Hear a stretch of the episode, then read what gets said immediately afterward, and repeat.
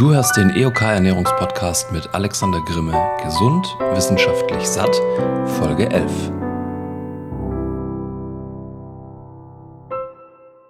Ja, wunderschönen guten Morgen. Ähm, ich habe mich gestern dazu entschlossen, ähm, diesen Podcast heute sozusagen live aufzunehmen. Also es ist jetzt gerade 8.23 Uhr Sonntagmorgen, äh, da es um das Thema ja Auswertung unseres Kalorienziels geht. Und ich nehme da natürlich mein eigenes Beispiel um euch das Ganze ja exemplarisch einmal zu erklären. Also es geht heute um das Diät-Kalorienziel zu bestätigen, zu überprüfen und gegebenenfalls anzupassen. Ich erkläre euch ganz genau, in welcher Form du das machst und wie es dementsprechend weitergeht. An dieser Stelle ganz, ganz, ganz wichtig und da musst du auch wirklich ehrlich zu dir sein, um diese Beurteilung und die erfolgreiche Steuerung wirklich durchführen zu können, musst du dir wirklich sicher sein und zwar zu 100 Prozent, dass du dich entsprechend deines Ziels über diesen Zeitraum von unseren zwei Wochen, die jetzt auch in der Challenge schon rum sind, ernährt hast. Wie machst du das Ganze? Als kleine Wiederholung. Ich würde dir zum täglichen Tracken eine App empfehlen. Ähm, das Ganze habe ich dir in Folge drei einmal etwas genauer erklärt. Dort habe ich dir auch ja, Apps empfohlen. Ich pack die Empfehlung hier auch an dieser Stelle ähm, zu dieser Folge nochmal in die Show Notes. Also schau da einmal nach, falls das bisher jetzt nicht so gut funktioniert hat. Ich habe zum Beispiel ja vor Jahren äh, auch angefangen, ähm, selbst zu tracken mit einer eigenen Excel-Liste. Also auch das ist möglich. Guck einfach, ja, wie es dir am besten passt, wie es am besten funktioniert und finde da deinen richtigen Weg. Wenn du ja dann nur so Larifari unterwegs bist, und glaub mir aus Erfahrung, man verschätzt sich hier so, so einfach. Ähm, als kleines Beispiel für zum Beispiel 250 Kalorien, die man sich einfach so mal verschätzen kann, weil man eben nicht genau hinguckt oder ähm, ja einfach seine Kalorien nur versucht zu schätzen. Und da reicht auch schon, wenn man das eben einmal an einem Tag macht und ansonsten vielleicht ja mit seiner App komplett alles trackt. Also 250 Kalorien, das wären 20 Gramm Walnüsse, ähm, 50 Milliliter Milch im Kaffee zum Beispiel und 10 Milliliter Olivenöl. Das entspricht ungefähr einem Esslöffel. Ähm, und wenn man hier sich so ein bisschen vertut, dann kommen so zack, zack schon mal 250 Kalorien zusammen. Wenn das an zwei Tagen passiert, ähm, in der Woche. Und ja, wir angenommen haben oder versuchen, ähm, ein Kalorienziel nachzuweisen mit 500 Kalorien Defizit, dann haben wir uns einen Tag schon wieder ausgeglichen und neutralisiert. Und das geht zum Beispiel am Wochenende oder wenn man sich über diese 250 Kalorien hinaus verschätzt, das passiert auch sehr, sehr einfach, dann ist auch einfach mal super schnell ein kompletter Tag wieder neutralisiert und dann muss man sich nicht wundern, wenn ja am Ende der Woche oder nach zwei Wochen, wenn man versucht, seine Diät so ein bisschen zu deuten, ähm, beziehungsweise das Kalorienziel zu überprüfen, dass hier einfach nicht so viel passiert ist. Also anderes Beispiel wäre, du isst von Montag bis Freitag etwa immer ähm, 400 Kalorien im Defizit, weil du alles trackst. Dann kommt das Wochenende, ähm, das ja immer so ein bisschen ja aus dem aus dem normalen ähm, Wochenrhythmus ausreißt. Ähm, und hier guckst du jetzt nicht so genau hin und isst ungefähr 500 Kalorien mehr am Tag. Dann sind das in Summe 1000 Kalorien, also für Samstag und Sonntag. Und ähm, ja, das ist die Hälfte der Kalorien, die du dir über die komplette Woche äh, eingespart hast mit dem 400 Kalorien Defizit. Und ja, du ähm, neutralisierst sozusagen 50 Prozent deiner kompletten Arbeit, die du die Woche geleistet hast, durch so ein Wochenende, weil du einfach nicht genau hinguckst. Die 500 Kalorien, das fühlt sich jetzt nicht so an, als würdest du dir da irgendwas gönnen, weil vielleicht bist du trotzdem irgendwie akkurat unterwegs gewesen. Ähm, aber ich will dir nur einfach sagen, ähm, dass es hier wirklich, wenn du etwas überprüfst, du überprüfst dein Kalorienziel, dann solltest du dir auch wirklich, wirklich sicher sein, ja, dass du auch am Wochenende und über den kompletten Zeitraum dieses ähm, auch zu dir nimmst. Wir schauen uns jetzt erstmal die Beurteilung ähm, der Low Carb Ernährung an, eines Zeitraums von ungefähr 14 Tagen. Zu Keto komme ich dann gleich auch noch. Da sieht das ja ein bisschen anders aus. Ähm, zusätzlich sollte natürlich, und das hatte ich ähm, ja auch schon angesprochen, ähm, nach einem Zeitraum von 14 Tagen auf jeden Fall passen die zusätzlichen Metriken, nämlich das Körpergefühl und die Sättigung. Ähm, wir sind jetzt hier mit einem Zeitraum auch in der Challenge von 14 Tagen ähm, in einem Bereich, wo du definitiv körperliche Veränderungen spüren solltest. Das heißt, du solltest durch die Low Carb Grippe, falls es da Symptome gab in der ersten Woche, vielleicht auf jeden Fall durch sein. Ähm, du solltest dich fitter fühlen, du solltest dich besser fühlen. Ähm, vielleicht siehst du auch schon ein bisschen, ja, hast das Gefühl, wenn du dich anguckst, dass ähm, du irgendwie ein bisschen schlanker bist. Und wir kommen jetzt dann dementsprechend auch, ja, gleich zu der Waage. Wenn du dir nicht sicher bist oder Tage dazwischen hattest, die ja nicht so im Plan waren oder wo du nur nach Gefühl gegessen hast, ähm, verfälschen natürlich diese Einschätzung. Ähm, schau hier dann, das wäre meine Empfehlung, dass du diese 14 Tage voll bekommst. Also jetzt erstmal guckst, seit wann trackst du? Hast du vielleicht ein bisschen später angefangen? Hast du vielleicht, also wenn du jetzt einen Tag dazwischen hast, ähm, wo es mal irgendwie nicht ging, weil, keine Ahnung, ähm, eine alte Freundin mal wieder um die Ecke kam und du, du vielleicht den Abend irgendwie essen warst oder was auch immer, dann ist das jetzt nicht so tragisch. Aber wenn du wirklich zwei, drei Tage hast, die du nicht getrackt hast, auch nicht in der Planung drin warst und so weiter, dann würde ich dir empfehlen, diese Tage noch nachzuholen, sodass du einfach ja so ungefähr auf 14 Tage kommst, wo du jeden Tag dein Gewicht erfasst hast und eben auch dementsprechend ja ähm, auf dein Kalorienziel geguckt hast. Als kleine Wiederholung bezüglich der Erwartungen, ähm, wenn wir jetzt von einem normalen Übergewicht sprechen, bei sehr stark übergewichtigen Personen ähm, sind diese Schritte am Anfang natürlich auch immer etwas größer.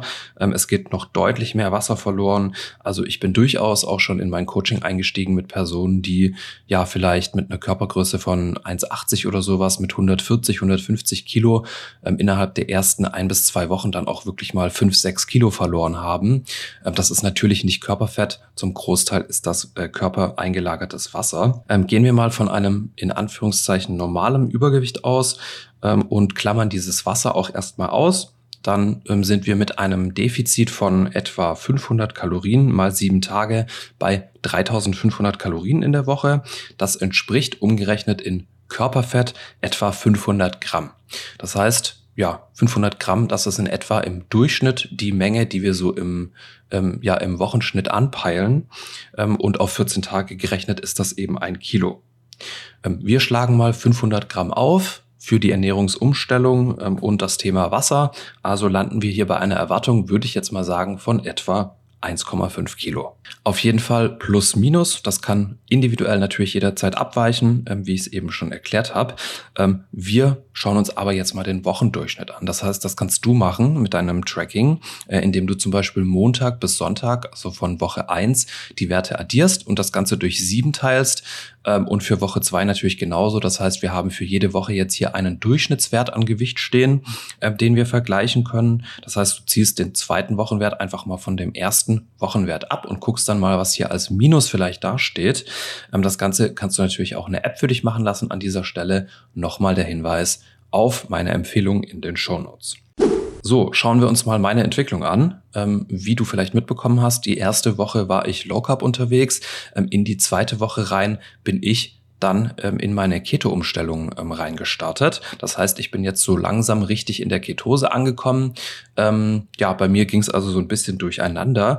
Am Montag, den 19.02., habe ich gewogen 85,5. Ähm, am Sonntag, eine Woche später, den 25.02., waren das nur noch 84,4. Das heißt, ich habe innerhalb der ersten Woche 1,1 Kilo verloren. Zwischendrin war ich auch schon mal bei 83,4, also nochmal ein Kilo weniger.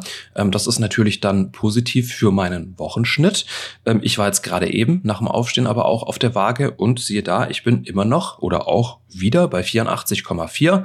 Das heißt, ich hatte jetzt auch erstmal so kurz den Anflug, das, was ich ähm, in der letzten Folge bezüglich den Gewichtsschwankungen auch angesprochen habe, dass ich eigentlich ein bisschen weniger erwartet hätte. Ähm, aber ich bin da völlig entspannt. Der Ketonwert passt und ich bin, ja, ähm, zum Montag von vor zwei Wochen ähm, mit einem Schnitt von minus 1,1 Kilo unterwegs. Das ist ähm, völlig in Ordnung. Ähm, ich weiß natürlich zusätzlich, dass ich jetzt schon mehrfach in der Ketose war, dass mein Körper diesen Zustand auch schon kennt ähm, und da auch einfach ein bisschen effektiver funktioniert. Das heißt, das ist für mich jetzt auf jeden Fall ein Bereich, wo ich sage, ich habe überhaupt keine Probleme. 1,1 ähm, Kilo über zwei Wochen ähm, wenn ich jetzt mal das Wasser ausklammer, ähm, ist das sogar etwas mehr, als ich im gesunden Rahmen erwarten würde. Natürlich war ich auch schon bei ja, knapp zwei Kilo ähm, über die Woche jetzt äh, einmal unten auf 83,4. Ähm, aber das ist mir völlig egal, weil ich einfach auch sehe, dass der Ketonwert da ist und da es nur um den Wochenschnitt geht. Das heißt, für mich ist das jetzt hier die Bestätigung auch nochmal, dass ich mit meinem Kalorienziel ganz genau so weitermachen kann. Das Ganze kann ich natürlich immer wieder überprüfen, aber ich kann mich jetzt erstmal wirklich entspannt zurücklehnen ähm, und kann sagen, das hier ähm, ist mein Ziel und darauf kann ich aufbauen. Das heißt, ich kann das Ganze jetzt sozusagen einloggen und kann mich wirklich auf die Feinheiten konzentrieren. Ich kann jetzt richtig in die Planung reingehen. Ähm, ich kann mich ums Vorkochen kümmern. Ich kann mir Rezepte raussuchen, einen Ernährungsplan schreiben. Also das ist der Zustand, den wir erreichen wollen. Wie sieht das Ganze aus, wenn du bei vielleicht im Schnitt weniger als einem Kilo angekommen bist, also als Minus, wenn du die Werte vergleichst?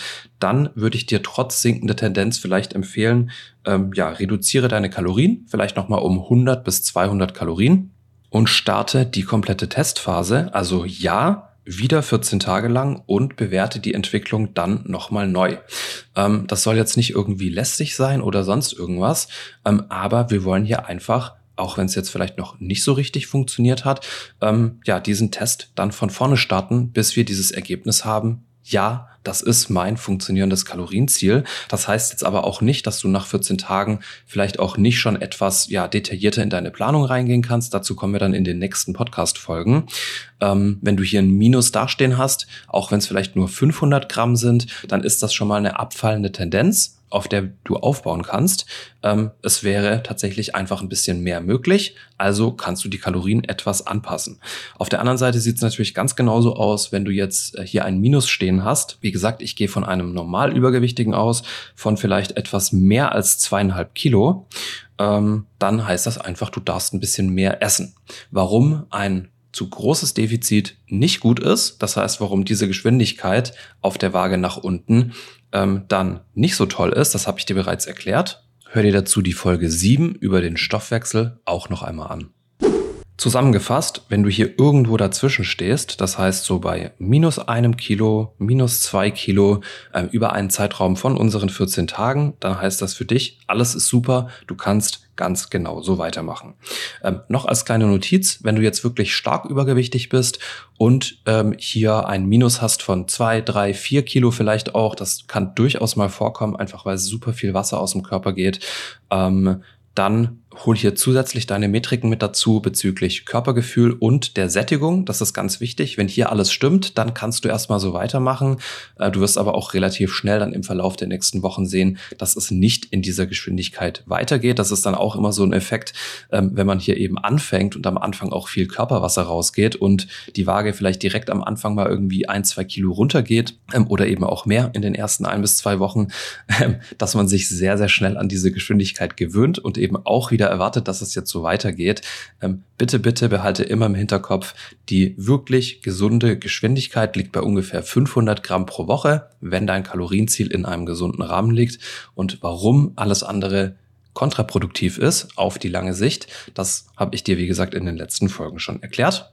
Hör dir das also zur Sicherheit einfach nochmal an.